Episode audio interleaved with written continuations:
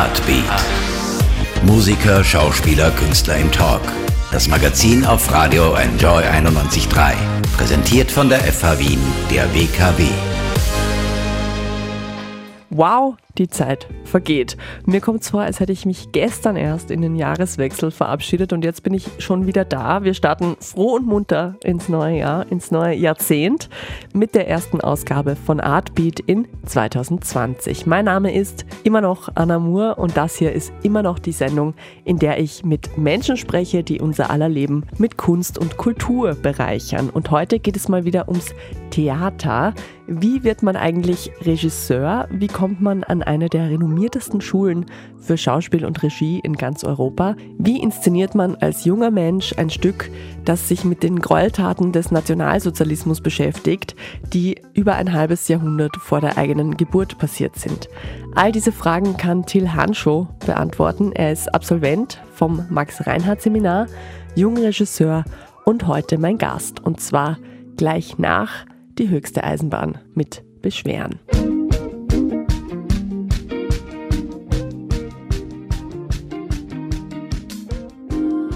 Die Penzinger Straße 9 im 14. Bezirk, das Palais Cumberland. Ein edles, prachtvolles Gebäude, das steht da seit 1744, also quasi ein Zeitzeuge der Habsburger.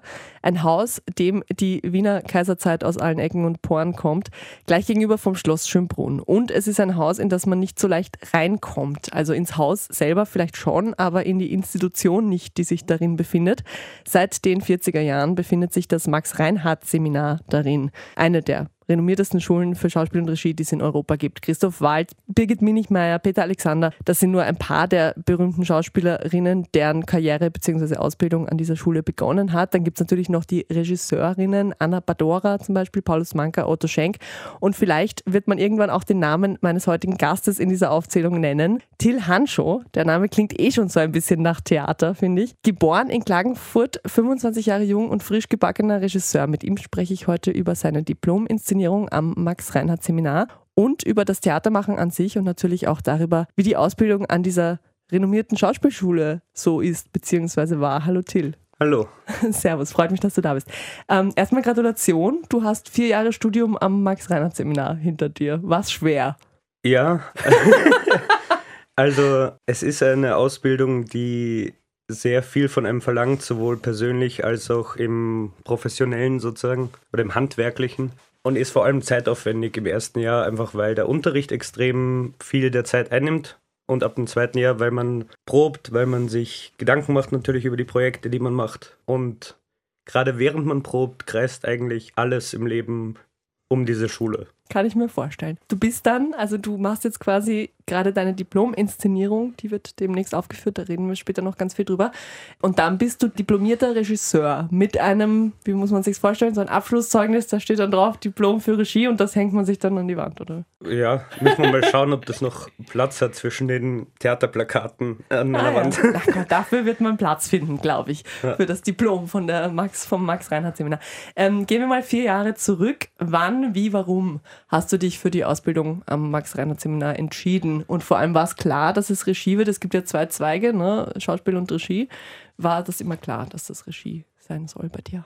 Also ich habe mit dem Schreiben begonnen und 2014 bis 2015 hatte ich eine Schreibkrise. Mhm. Also mein, ja, mein Schreiben, ich hatte das Gefühl, dass das Schreiben nicht lebt. Also dass das nur bei mir und beim Computer ist und dann habe ich einen Kurzfilm gedreht mit Freunden und habe erste Regieassistenzen gemacht, damals im Theaterbrett.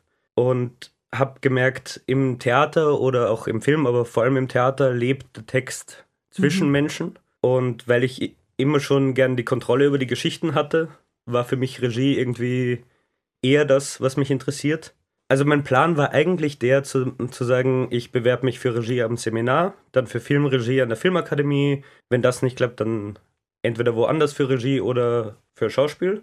Und dann hat es halt beim ersten Mal geklappt. Also das war dann so ein Fall von, okay, dann ist es jetzt das. Hast du jetzt den Neid, glaube ich, von ganz vielen, die zuhören, auf dich gezogen? Aha, okay. Also das heißt, du hattest schon so mehrere Pläne und Plan B und so weiter im, im äh, Hinterkopf, wenn es nicht klappt, weil es ist ja gar nicht mal so leicht, da reinzukommen. Ich genau. habe es mir, mir angeschaut auf der Website. In deinem Jahrgang waren jetzt, wenn ich es richtig gezählt habe, 14 Schüler und Schülerinnen oder Studierende. Ähm, das ist wahrscheinlich ein mini minimaler Bruchteil von denen, die sich äh, beworben haben mit dir gleichzeitig. Wie war denn, erstens mal, wie schwer war denn die Prüfung und wie hast du denn diese Bewerbung damals empfunden? Also es ist ja so, dass es aufgeteilt ist in Schauspiel und Regie. Das heißt, äh, damals waren es, glaube ich, 51, 52 Leute, die sich für Regie beworben haben. Mhm. Und naja, die Prüfung, ich hatte ziemliche Angst vor der Prüfung, weil ich wusste, Freunde von mir haben die schon gemacht und habe die dann eben mit Freunden, die das schon mal probiert hatten, ähm, die haben mich gecoacht sozusagen und auch versorgt äh, zwischen den äh, Prüfungsrunden. Mhm.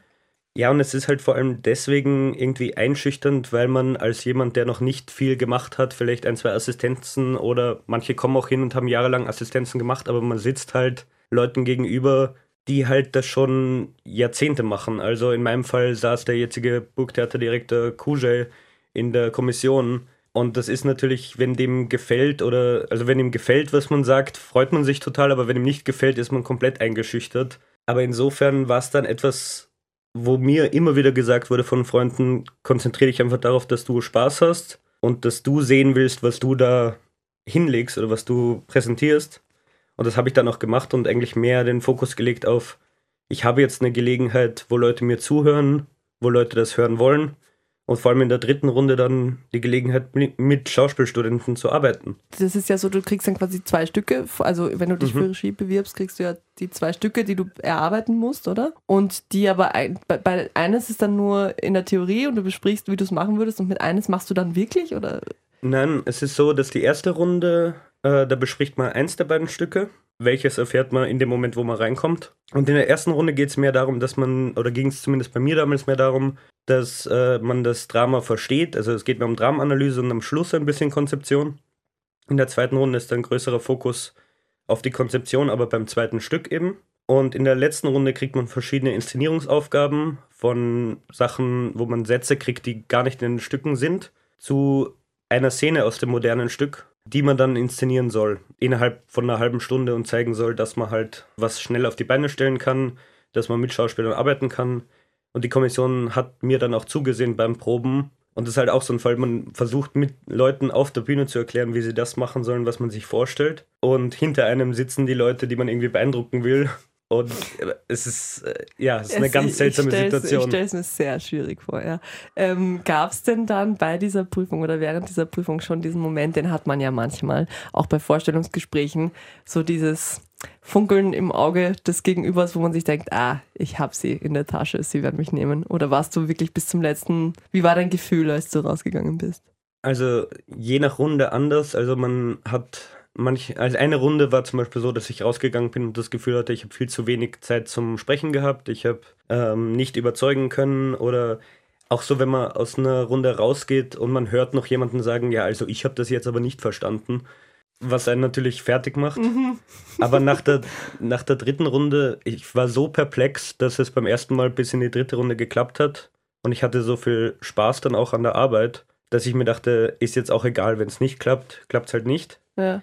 Und meistens ist es dann so, dass gemeinerweise das eher einem verhilft, absolut, zu arbeiten. Absolut ja. richtig. Wenn man nicht alles draufsetzt und nicht total hinterher fiebert, dann klappt es meistens. Ähm, jetzt hast du es vorher schon gesagt, äh, du hättest quasi, also du hast schon so mehrere Ideen gehabt, was du machen kannst in die Richtung. Wenn das alles nichts geworden wäre, also quasi Filmakademie auch nichts und äh, Max Reinhardt Seminar, was wäre der Plan B gewesen? Also so richtiger Plan B, was ganz anderes, nichts mit Theater oder Film oder so? Naja, durch die ersten paar Assistenzen habe ich äh, auch wieder Feuer für Schreiben bekommen und dann halt entdeckt, dass Dramatik das ist, was ich eigentlich schreiben will. Ja. Ähm, das wäre der Plan B gewesen, aber halt auch dadurch, dass das auch nicht unbedingt ein sicherer Plan B ist. Ich habe dann immer einfach gesagt, wenn gar nichts klappt, dann barkeep ich und Deine schreibe Eltern, sonst. Deine Eltern haben sich sicher gefreut über alle diese Ideen, oder? Ja, das ist, das ist ganz lustig. Mein, mein Vater ist ein ehemaliger Philo-Professor, also jetzt in Pension, dessen Hauptaugenmerk auf Brecht liegt. Gut. Und insofern das war das immer so ein erklärt, bisschen. Das erklärt Ja. vieles oder einiges, worüber, worüber wir später noch reden werden. Ähm, ja, also jetzt haben wir quasi erstmal den Einblick bekommen, wie, war, wie hat es angefangen am Max-Reinhardt-Seminar. Ich danke. Ich hoffe, alle Menschen, die jemals dahin wollen oder wollten, haben jetzt genau zugehört. Ich glaube, so ein Insight äh, kriegt man da eher selten. Genau, ich habe allerdings gesehen, für alle, die Regie studieren wollen, die nächsten Aufnahmeprüfungen dafür sind erst im April 2021. Hast du So. eigentlich das Gefühl gehabt, ist es, ist es cool, mit so, ein- mit so einer kleinen Klasse zu arbeiten? Oder wäre da die Möglichkeit gewesen für noch mehr Leute? Weil es sind ja, wie gesagt, es bewerben sich, ich weiß jetzt nicht, wie viele bewerben sich. Du hast gesagt, 50 waren es bei, Bei dir, so Regie, circa. Äh, insgesamt, glaube ich, also für Schauspiel wahrscheinlich viel mehr. Ja. Ähm, und es werden dann wirklich nur so 14, 15 Leute in eine Klasse genommen. Gibt es da Raum für mehr oder ist es schon gut so, dass die Klassen so klein sind? Ja, ich muss schon sagen, also wir waren damals der größte Jahrgang, ähm, der aufgenommen wurde zu den, also, oder halt der größte Jahrgang im Haus dann. Und gerade weil im ersten Jahr halt sehr viel Ensembleunterricht stattfindet, da ist es schon wichtig, dass man eine Konzentration und eine gemeinsame Arbeit irgendwie halten kann. Und erst in so einer Arbeit wird einem klar, wie schwierig das wird mit jeder einzelnen Person, die mehr ist. Mhm. Also ich verstehe schon den Sinn dahinter, auch weil es ja ganz viele Einzelunterrichte dann auch gibt und es einfach mit Räumen und Budget ein Problem wird, wenn da mehr Leute sind, weil es auch eine sehr teure Ausbildung ist. Auf die Einzelheiten von dieser Ausbildung, ähm, beziehungsweise von dem, was da am Lehrplan steht, gehen wir dann gleich noch ein. Jetzt hören wir erstmal ein Stück Musik und zwar Maggie Rogers mit Alaska.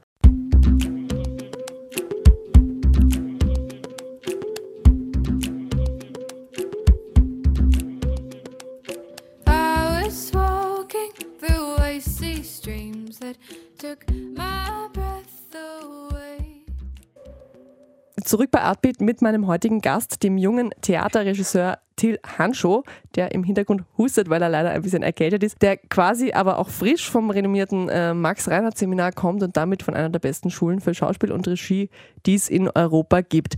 Till, was lernt man in dem Fach Ästhetik? Ich habe mir nämlich gestern euren, euren äh, Lehrplan so ein bisschen angeschaut.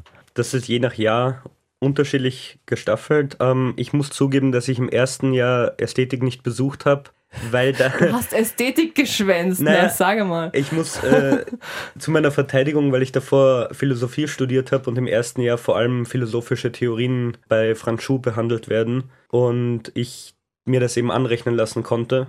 Und gerade im ersten Jahr sehnt man sich als Regiestudent vor allem äh, nach Freizeit, weil man den ganzen Unterricht der Schauspieler auch mitmacht. Aber ab dem zweiten Jahr ist in Ästhetik dann vor allem ähm, Schreibwerkstatt. Und das hat mir natürlich sehr gelegen. Und das Ja. ist ein Unterricht, den ich sehr genossen habe bei der Margret Kreidel. Ja, man lernt Schreibtheorien kennen, man probiert selber aus in, also ähm, auch experimentelle Gedichte zu schreiben zum Beispiel. Man analysiert Kleindramen, Minidramen. Zum Beispiel ein, ein Stück, wo ich nicht, ich glaube, es heißt einfach Vorhang. Jetzt wird mich die Margret Kreidel berichtigen, wenn, ich, wenn sie das hört. Wo einfach nur das Ding ist, dass es ist Vorhang auf, Vorhang zu und das ist dann ein Stück. Okay. Äh, und solche Sachen und eben dadurch Theater oder Theatertexte auch anders zu lesen. Okay, ich hätte das gar nicht mit Schreiben in Verbindung gebracht. Ein weiteres Pflichtfach, du hast es vielleicht eh gerade schon ein bisschen gesagt, ihr müsst das machen, was die Schauspieler auch machen, äh, Gesang bzw. Stimmbildung. Ja. Wozu braucht man das als Regisseur, damit man die Schauspieler besser zusammenpfeifen kann oder was? Naja, beim, also Gesang hat man in meinem Fall Gott sei Dank nur bis zum ersten Jahr. Also ich hatte, ich habe den Gesangsunterricht sehr genossen, aber bin selber kein guter Sänger. Und Stimmbildung oder halt vor allem dann auch im Sprechen braucht man deswegen, weil ähm, die Schauspieler natürlich auch spiegeln. Also wenn man selber, wie ich auch oft viel nuschelt oder ähm, unsauber spricht oder den Raum nicht füllen kann mit der Stimme, dann ist auch kein Impuls dafür, den Schauspieler das zu machen, weil er sich natürlich, es ist einfach, es hat was mit menschlichem Gehör zu tun. Wenn ich eine aufgewärmte Stimme, eine offene Stimme, eine sehr klare Stimme höre, dann beginne ich auch selber klarer zu sprechen. Und in dem Sinn natürlich auch ist es leichter, jemandem zuzuhören, der klar spricht. Ich finde das sehr meta gerade, dass ich das. ähm, ja, das Das was du im Radio gerade ja, sagst. genau. Ja, ähm, auch Meter können wir. Ähm, was war denn dein Lieblingsteil so vom Studium? Was war es das Schreiben auch? Weil du schreibst ja auch für Theater, da können wir dann später auch noch kurz drauf kommen. Ich muss sagen, es sind die Produktionen. Also im ersten Jahr und zweiten Jahr die kleinen Regiepraktika. Also es sind so Mini-Inszenierungen, die man macht. Für mich war es eigentlich immer mit ähm, entweder Jahrgangskollegen und Kolleginnen oder halt anderen Studierenden gemeinsam zu arbeiten und versuchen herauszufinden, was kann man aus einem Text machen. Einerseits, weil es eine Simulation der tatsächlichen Arbeit ist, aber auch, weil es dieser geschützte Rahmen ist, wo man gemeinsam in der Arbeit lernt. Mhm. Was mochtest du nicht so? Naja, vor allem ähm, den Morgensport im ersten Jahr, um 8 Uhr früh dort zu sein in der Turnhalle und Wow, okay. Ja, und als Da- Regisseur, als, also das ist vielleicht zu allgemein Als gesprochen. Regisseur ist der, schaut der morgen so aus, dass man erstmal einen Kaffee trinkt und eine raucht Ja. und nicht zum Morgensport Ja, und geht. Schauspieler sind einfach generell, weil es der, weil es der Beruf verlangt, fitter und besser in dem Ganzen als Regisseure oft. Mhm. Und ich persönlich habe mich dann immer so gefühlt, ja, ich kann mich jetzt anstrengen, aber es wird sowieso jemand besser machen als ich und der Ehrgeiz ist, Aber das wird das dann tatsächlich benutzt. Also es werden tatsächlich die körperlichen ähm, also nicht Leistungen- beim Morgensport. okay, gut. Puh, alles klar. Ich dachte schon, wow, was ist das? Wie war es denn mit den Lehrenden? Ein großer Vorteil am Max-Reinhardt-Seminar ist ja auch, glaube ich, dass man da mit wirklich großen Namen ähm, mitunter zu tun hat in der Lehre. Ne? Du hast es vorhin schon angesprochen. Ähm, Martin Kuschel, der jetzt äh, der neue Burgtheater-Direktor ist, war bei deiner Aufnahmeprüfung oder bei, hat dann später auch mit dir, oder den hattest du auch als Lehrenden, glaube ich, oder? Mhm. Also, das ist schon was Besonderes, weil man irgendwie, also nicht nur bei Kuje, aber einfach, weil man merkt, was hat man selber gedacht davon, was Theater ist, was denken Leute, die lang schon im Beruf sind und wo denkt man, hat man trotzdem recht als, als junger Theatermacher. Und natürlich Dinge, die man lernt, die auf, keine Ahnung, wenn jemand etwas sagt, wo man sich denkt, in dem Moment, wo man es hört, denkt man sich, ja, stimmt eigentlich, eh klar. Aber man hat halt, ist halt selber nicht draufgekommen, Mhm. weil man vielleicht noch fünf Jahre, zehn Jahre Erfahrung gebraucht hätte. Ja. Und das wird einem dann mitgegeben. Aber kannst du, weil du es gerade gesagt hast, wo hast du vielleicht selber auch recht? Gibt es Raum, um zu hinterfragen und zu und es anders zu machen oder auch mal Ja, schon. zu Also sagen, nein, ich möchte es aber so machen, wie ich mache? gab schon auch, weil es gibt Fälle, wo sei es das Lehrende an individuellen Studierenden zweifeln, die, mit denen man arbeitet zum Beispiel, und man selber durch die Arbeit mit ihnen und durch das Engagement und so weiter dann beweist, dass man es doch kann. Oder dass, keine Ahnung, es war so ein Beispiel, wo ein Lehrender zu mir gesagt hat, das Konzept, das du da hast, ist gut, aber die, das werden die Schauspieler nicht verstehen und du wirst es nicht umsetzen können. Und ich habe es geändert, kam zu den Schauspielern und einer der Schauspieler hat die Argumentation, die ich eigentlich hatte, verwendet, um mir gegenüber zu verteidigen, dass es drin bleibt. Hm. Und das war für mich der Beweis, dass nur weil jemand, der viel Erfahrung hat, sagt, der wird das nicht verstehen, er nicht unbedingt recht haben muss. Wie dick muss denn die Haut sein eigentlich, die man hat? Ich stelle mir das immer vor, als Schauspieler gerade auch und eben als jemand, der sehr, der Kunst macht, muss man sich ja immer Kritik gefallen lassen oder man muss sich immer bewerten lassen und die Arbeit wird relativ direkt bewertet und bei Schauspielern ist es ja dann tatsächlich so, dass die in der, als Person, als Körper auch bewertet werden. Muss man sich das angewöhnen, dass man da drüber steht oder dass man sich das nicht allzu arg zu Herzen nimmt? Ja, also es gibt, also es gibt natürlich die einen Sachen, wo man einfach sagt, Leute, die dich genau da erwischen, wo du weißt, das hat dir, das hat nicht funktioniert oder das ha hatte ich vor, aber es hat nicht funktioniert. Das ist einfach Teil des Berufs, dass man es lernen muss, aber es gibt natürlich auch diese Machtspiele, die, die abgehen, einfach weil man, weil es ein Konkurrenzkampf trotzdem ist, egal wie sehr man dagegen ankämpft. Wenn du etwas gut gemacht hast und jemand gönnst dir nicht, dann wird es jemand auf auch Wege finden, das anzukreiden in irgendeiner Form. Oder es wird auch Dinge geben, wenn man, wenn man sich traut, irgendwas zu machen, was vielleicht nicht klassisch ist oder nicht typischen Regeln entspricht, dann wird es auch die Leute geben, die sagen, das darf man nicht machen. Also Mhm. dieses oder jenes darf man mit Shakespeare nicht machen oder so. War dir denn klar, dass du Regisseur werden willst? Weil ich habe schon öfters mal mit Schauspielern gesprochen, die dann auch, oder beziehungsweise es ist ja auch in der Regel eher so, dass äh, jemand, der zuerst Schauspieler ist, dann irgendwann denkt, naja, ich würde gern mal selber so ein bisschen mir selber sagen, was da auf passieren soll auf der Bühne und nicht nur eine Rolle ausfüllen, sondern selber quasi die Rolle ähm, mehr gestalten und wird dann, geht dann in die Regie. Das ist ja eigentlich eher so der normale Weg. Hattest du auch mal Schauspielambitionen und bist darüber in die Regie gekommen oder war es immer klar, dass du nur Regie machen willst? Als ich angefangen habe ähm, mit Regie, also als ich das Studium begonnen habe, dachte ich, es ist eh klar, dass ich Regie machen will. Im Laufe des ersten Jahres, wo man halt auch am Schauspielunterricht teilnimmt, habe ich dann schon gemerkt, ich mag es eigentlich auch zu spielen. Und es ist etwas, was mir im ersten Jahr schon klar wurde. Einerseits für die Regie ist es einfach sehr toll, wenn man mal die andere Seite kennenlernt. Wenn man spürt, wie das ist, ausführen zu müssen oder von der Bühne aus was zu erschaffen oder nur eine Rolle zu haben und nicht das gesamte Bild. Aber es hat die Regie nicht verdrängt. Also es mhm. ist immer noch so, dass ich viel zu sehr im Gesamtbild denke und auch nicht loslassen kann ganz davon, was ganz schlecht ist, wenn man spielt, weil man dann statt sich auf die eigene Rolle zu konzentrieren, vielleicht denkt, der Spielpartner sollte jetzt anders spielen und das ist ganz ungut. Ja. Wie viel Prozent Diktator muss man denn sein als Regisseur? Oder wie durchsetzungsstark? Weil du hast vorhin schon gesagt, eine klare Stimme braucht man natürlich ja. als Regisseur. Aber wie autoritär muss man sein können auch? Das ist eine Frage, mit der ich oft kämpfe, weil ich mir, weil ich eigentlich sehr ein Verfechter von flachen Hierarchien bin und mir denke, dass man auch gemeinsam Theater erschaffen kann, aber ich stoße dann immer wieder auf Momente, wo ich zu lieb bin oder zu unentschieden und dann irgendwie von banalen Momenten von, wir haben zwei Publikumstribünen und auf welcher Tribünenseite setzen wir uns jetzt hin, um Leseprobe zu machen und ich sage, keine Ahnung, sucht euch aus. Und dann sind halt Leute, die sagen auf der, auf der anderen und dann merke ich, okay, ich muss es jetzt bestimmen.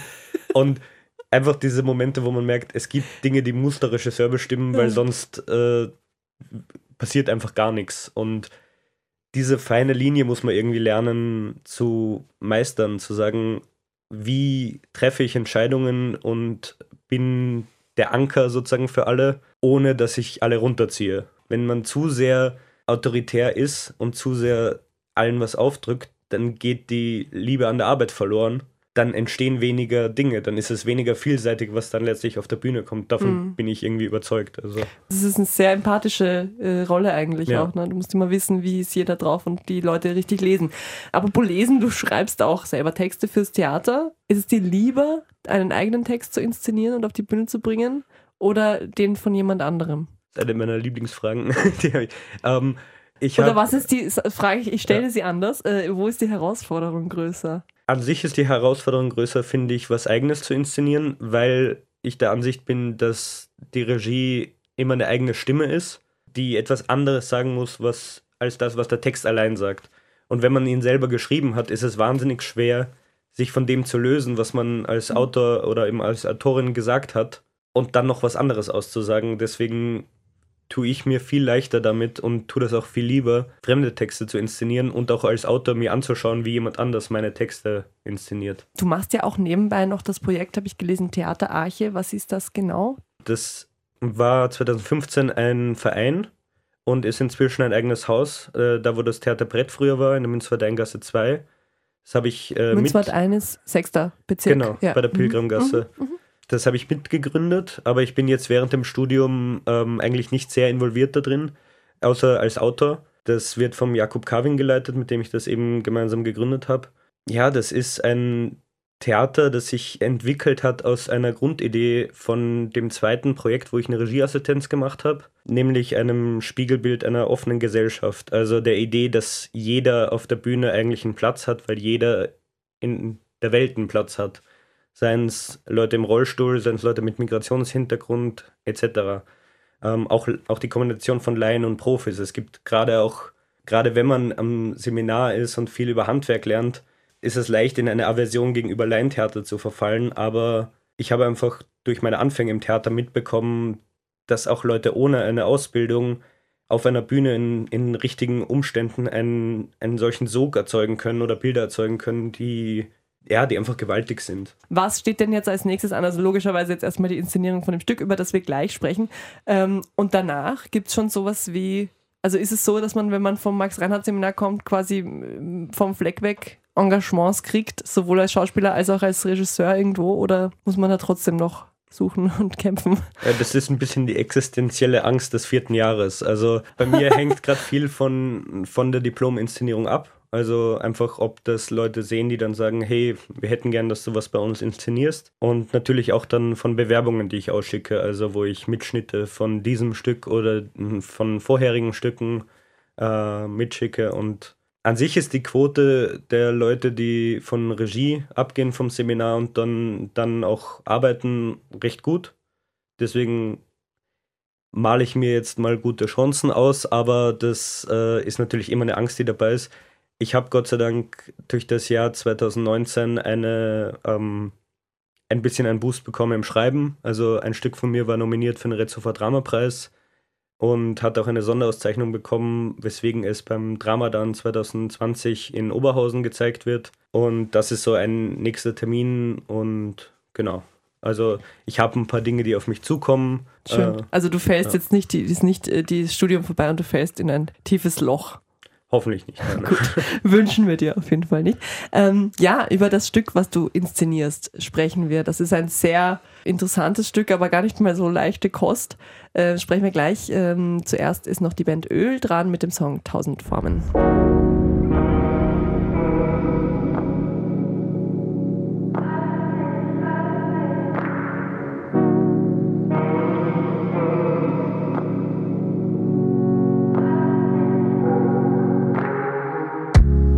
Tausend Formen magst du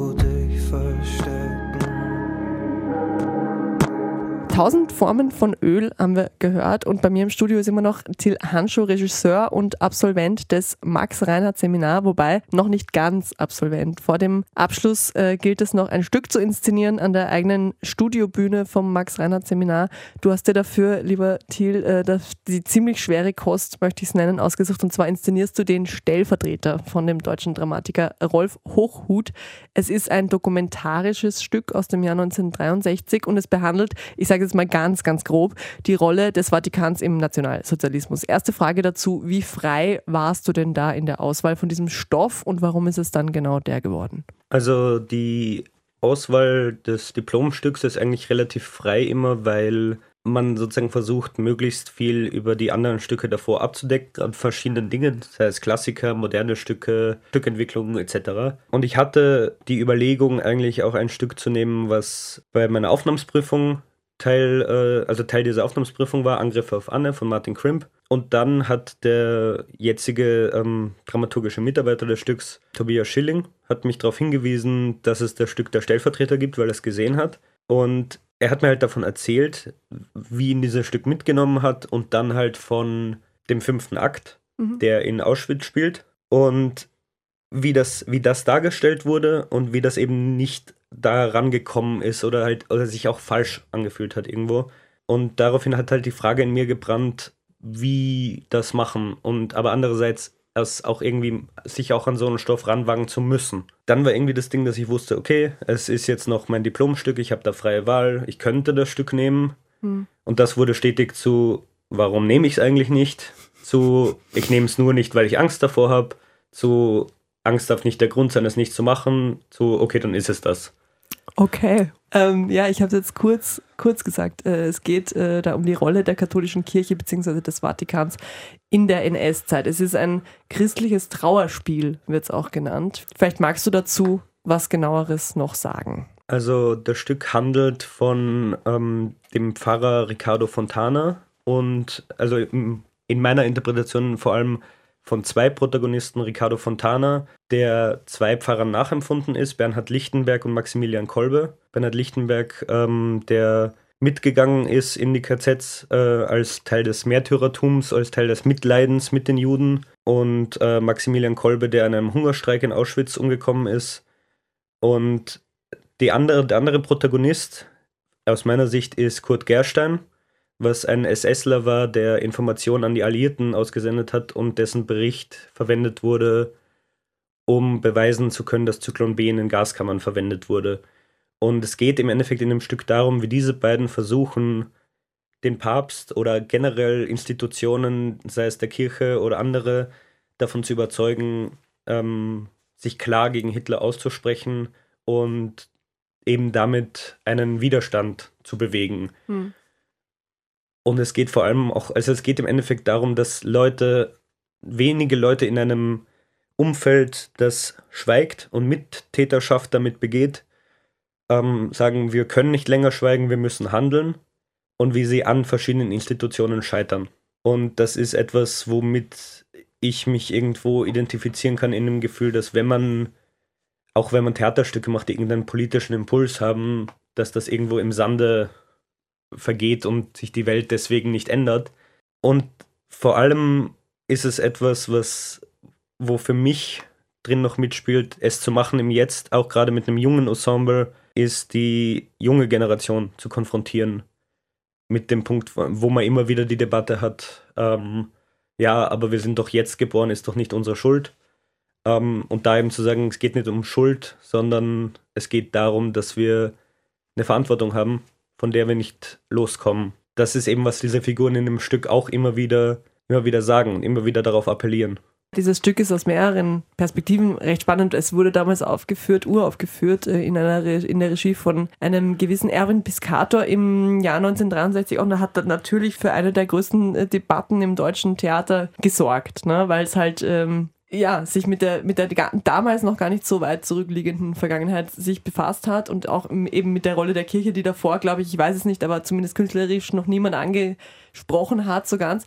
Und weil es zum anderen auch das sogenannte dokumentarische Theater ein bisschen angestoßen hat. Ne? Dokumentarisches Theater muss man jetzt vielleicht kurz erklären. Zum Glück habe ich einen Spezialisten hier sitzen. Im Fall jetzt vom Stellvertreter ist es halt vor allem darin, dass Hochhut das zwar gepackt hat in eine fiktive Geschichte, also den Ricardo Fontana in der Form, der genau diese Handlungen vollzieht, den hat es nicht gegeben. Mhm. Und es gibt Elemente in dem Stück drin, die Hochhut frei geschrieben hat aber genauso ist es durchsetzt mit Fakten und Sachen, die er recherchiert hat. Die Verwebung davon erzeugt etwas, wo man einerseits tatsächliche Fakten über die Geschichte lernt, aber andererseits natürlich, weil es ein Theaterstück ist, es eine Form einhalten muss, die irgendwie dich dramatisch als Zuschauer dranhält und die mit dir einen Bogen vollzieht. Mhm. Also es ist von der Form her auch sehr ein well-made Play, das eigentlich sehr klar eine, eine Aktstruktur durchgeht aber eben immer wieder dann in extreme, also gerade, also das Originalstück ist ja 200, fast 200 Seiten lang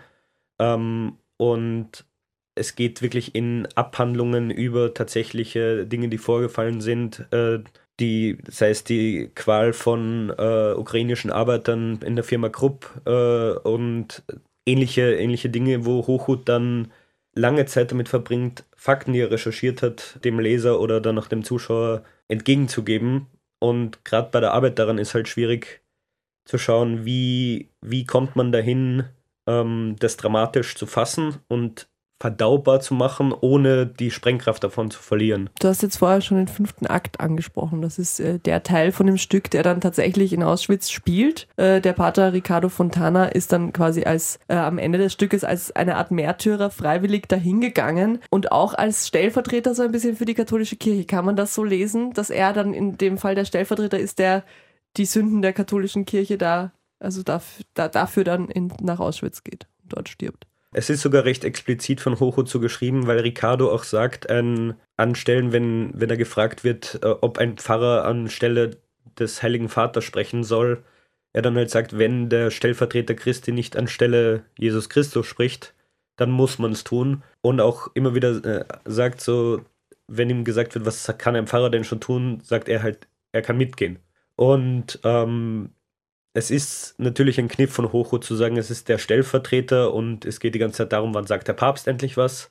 Und dann halt den Kniff zu machen, dass Ricardo als Stellvertreter Christi das Leid der Opfer hm. miterlebt. Du hast vorhin gesagt, dass es nicht, also das Auschwitz, beziehungsweise es gibt es auch in diesem Zitat von dir, was in der, in der Pressemitteilung zu dem Stück steht, dass Auschwitz eigentlich theatral undarstellbar ist. Mhm. Das musst du mir jetzt erklären, weil in einem also es gibt, äh, filmisch ist es durchaus darstellbar. Es gibt viele Filme, mhm. die wahrscheinlich nicht daran, nicht mal annähernd daran kommen, wie aber es das, ist. Genau aber das er, ist der Punkt. Ja, naja, aber kann man es, also gäbe es nicht die Möglichkeit, das abstrakt darzustellen? Es ist etwas, wo ich der Meinung bin, gerade weil es so unglaublich schwierig ist ranzukommen und selbst in dem Moment, wo du sagst, so es gibt Filme, die das darstellen können, halte dich selber berichtigt mit, das kommt nicht ran. Und genau das ist der Punkt, den ich machen will. Es ist egal, wie sehr man, wie gut man es versucht oder nicht, es wird nie exakt rankommen. Und es geht eigentlich meiner Ansicht nach in, im Theater, das nie einen Realismus, wie es der Film kann, schaffen wird, vielmehr diesen Aspekt auszudrücken. Was bedeutet es, dass das ein so unfassbares Leid ist, dass wir daran scheitern, es darzustellen. Und Mhm. einfach indem, indem man das irgendwie in die Abstraktion, also ja, ich würde sagen, es geht darum, es abstrahiert darzustellen, aber in dieser Abstraktion muss klar werden die Unmöglichkeit des Ganzen. Wenn man behauptet, dass weil man sich in abstraktem Licht in einem abstrakten Kostüm an eine Wand lehnt und einen Text spricht und meint, das würde da dem Ausdruck verleihen, damit habe ich einfach ein Problem. Also es ist etwas, wo, wenn die Abstraktion in der Lage ist, das Scheitern darzustellen, dann trifft sie den Punkt. Daran glaube ich irgendwie. Ihr wart ja jetzt auch, also es gab so eine Art Studienreise nach Auschwitz. Jetzt du mit deinem, war das du und dein Ensemble oder? Mhm. Das war etwas, was ich im Endeffekt, äh, also die Initiative kam von mir, das zu organisieren. Es wurde uns ermöglicht durch den Club Max Reinhardt Seminar, der das Ganze, also der immer wieder Projekte des, äh, von Studierenden unterstützt. Und ich habe das organisiert, weil ich im Sommer in der Vorbereitung auf das Ganze ähm, im Alleingang nach Auschwitz gefahren bin. Weil man, wenn man allein hinfährt, kann man gratis rein und auch ohne Guide und kann sich das Ganze anschauen. Und ich war einfach überzeugt davon, dass wenn man sich mit dem Thema befasst, man sich mit dem Ort konfrontieren muss, weil es etwas anderes ist, zu sagen, ich habe alles gelesen und gelernt und dann zu sehen, dass es real ist. Also, dass es die Gebäude zu sehen, die, die Gaskammer von innen zu sehen, die Größe von Auschwitz-Birkenau zu sehen und zu sehen, dass das alles Realität war. Das ist einfach ähm, eine Erfahrung, die einen verändert. Also das habe ich auch im Ensemble gemerkt. Wir hatten dann eine Zeit, wo wir auch eine Probenpause machen mussten, weil es Spielende gab, die gesagt haben, ähm, ich kann gerade nicht darüber reden, wie wir diese Szene machen sollen, weil ich die ganze Zeit an die Opfer denke. Und weil ich denke, warum überhaupt Theater machen? Das ist halt etwas, wo da kann man schwer dann proben, weil man trotzdem eine Distanz haben muss, um das Ganze als Arbeit anzusehen und man muss auch Spaß haben können beim Proben. Sonst eben wieder derselbe Punkt wie vorher mit dem Autoritären. Sonst kann man nicht äh, kreativ äh, mit einem Stoff umgehen. Hm. Wie weit bist du denn eingetaucht in die in das Dokumentarische von diesem Stück? Also wie sehr hast du dich auch auseinandergesetzt mit den tatsächlichen Vor Figurvorlagen? Und vor allem auch, spannende Frage finde ich, mit äh, der Figur von oder mit dem, mit dem Autor, also mit Rolf Mhm. Hochhuth, der ja durchaus äh, gar nicht mal so unumstritten ist, ne? Ja. Weil er nämlich gut befreundet ist mit David Irving, der ein verurteilter Holocaust-Leugner ist. Das geht in meinem Kopf gar nicht zusammen. Ich glaube, da geht es auch nicht vielen wirklich. so.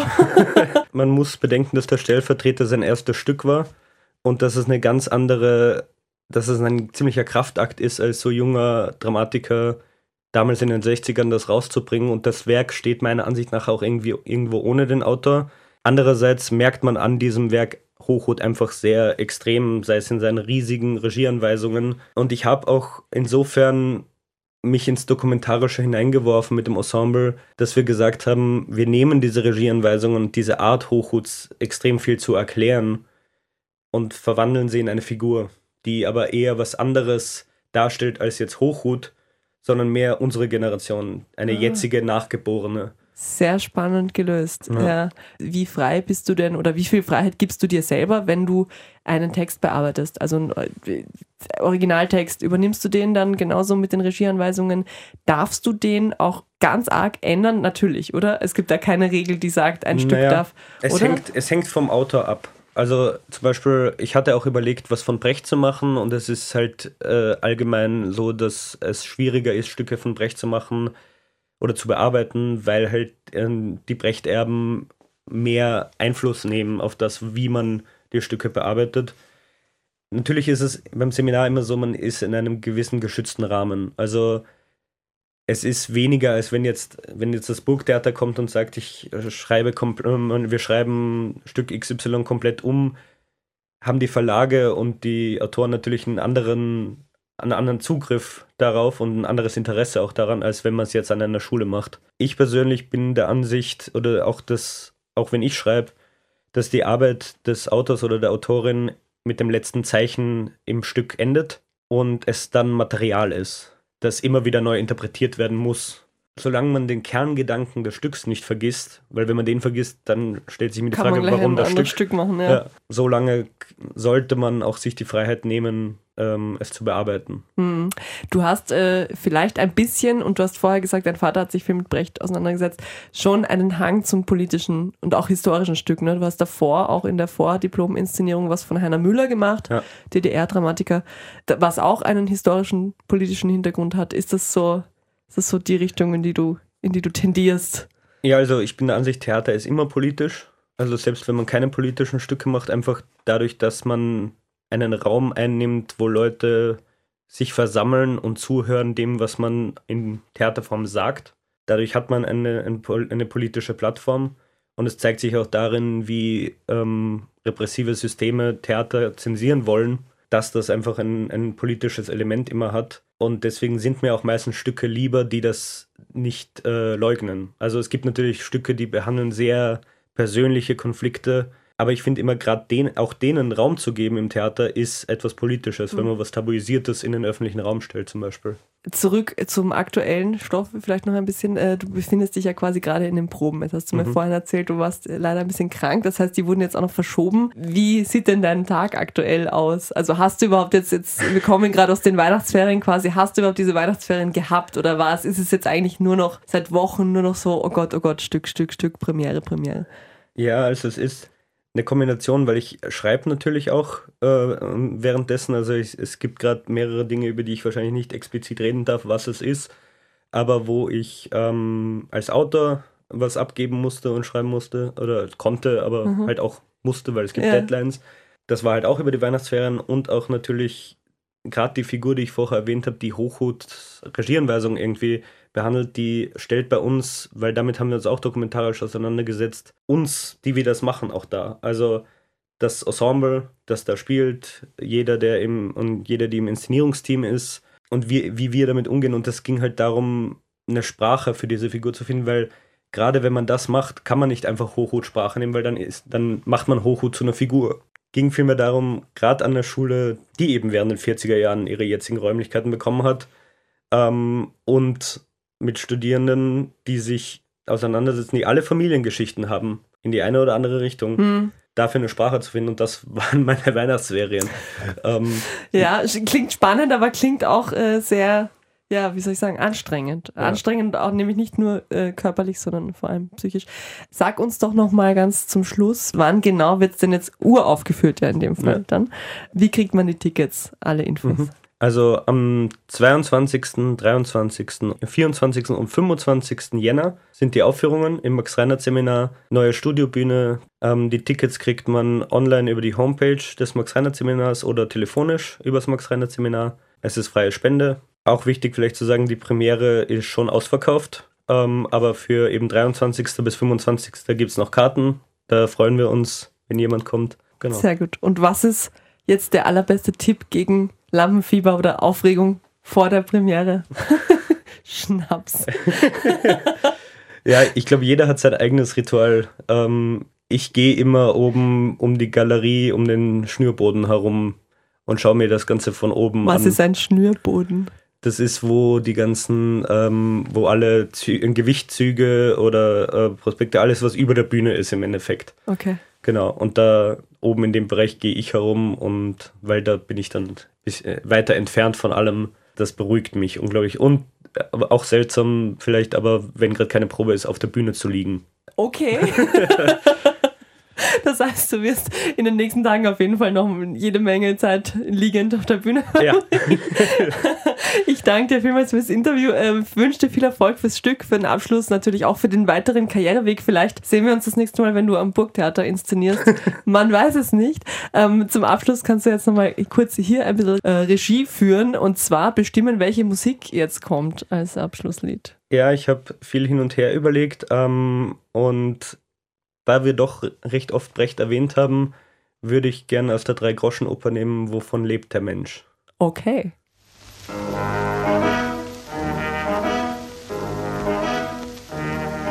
Ihr Herren, die ihr uns lehrt, wie man brav leben und Sünd und Missetat vermeiden kann.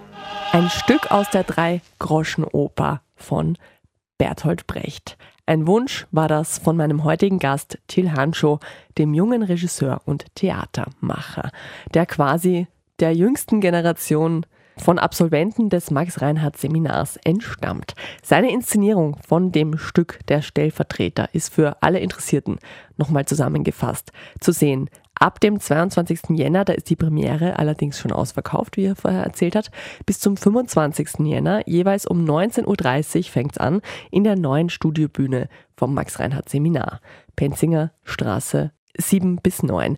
Eintritt, gegenfreie Spende, aber man muss die Karten vorher bestellen. Alle Kontaktinfos gibt's auf der Website maxreinhardtseminar.at. Das war's für heute mit Artbeat. Ab sofort gibt's diese Sendung wie alle unsere Sendungen auch zum Nachhören als Podcast online und zwar auf wien.enjoyradio.at, auf unserem Soundcloud-Profil und in jedem Podcatcher. Ich sage vielen Dank fürs Zuhören an dieser Stelle. Bis zum nächsten Mal dann, so viel kann ich schon mal spoilern, mit einem aufgehenden Stern am heimischen Hip-Hop-Himmel. Bis dahin, macht es gut. Orville Peck kommt jetzt noch dran mit einem Song, der, wie ich finde, sehr gut zur Lichtstimmung im Jänner passt. Nothing fades like the light.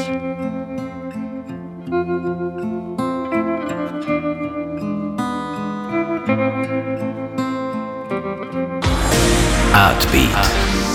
Musiker, Schauspieler, Künstler im Talk. Das Magazin auf Radio Enjoy 91.3. Präsentiert von der FH Wien, der WKW.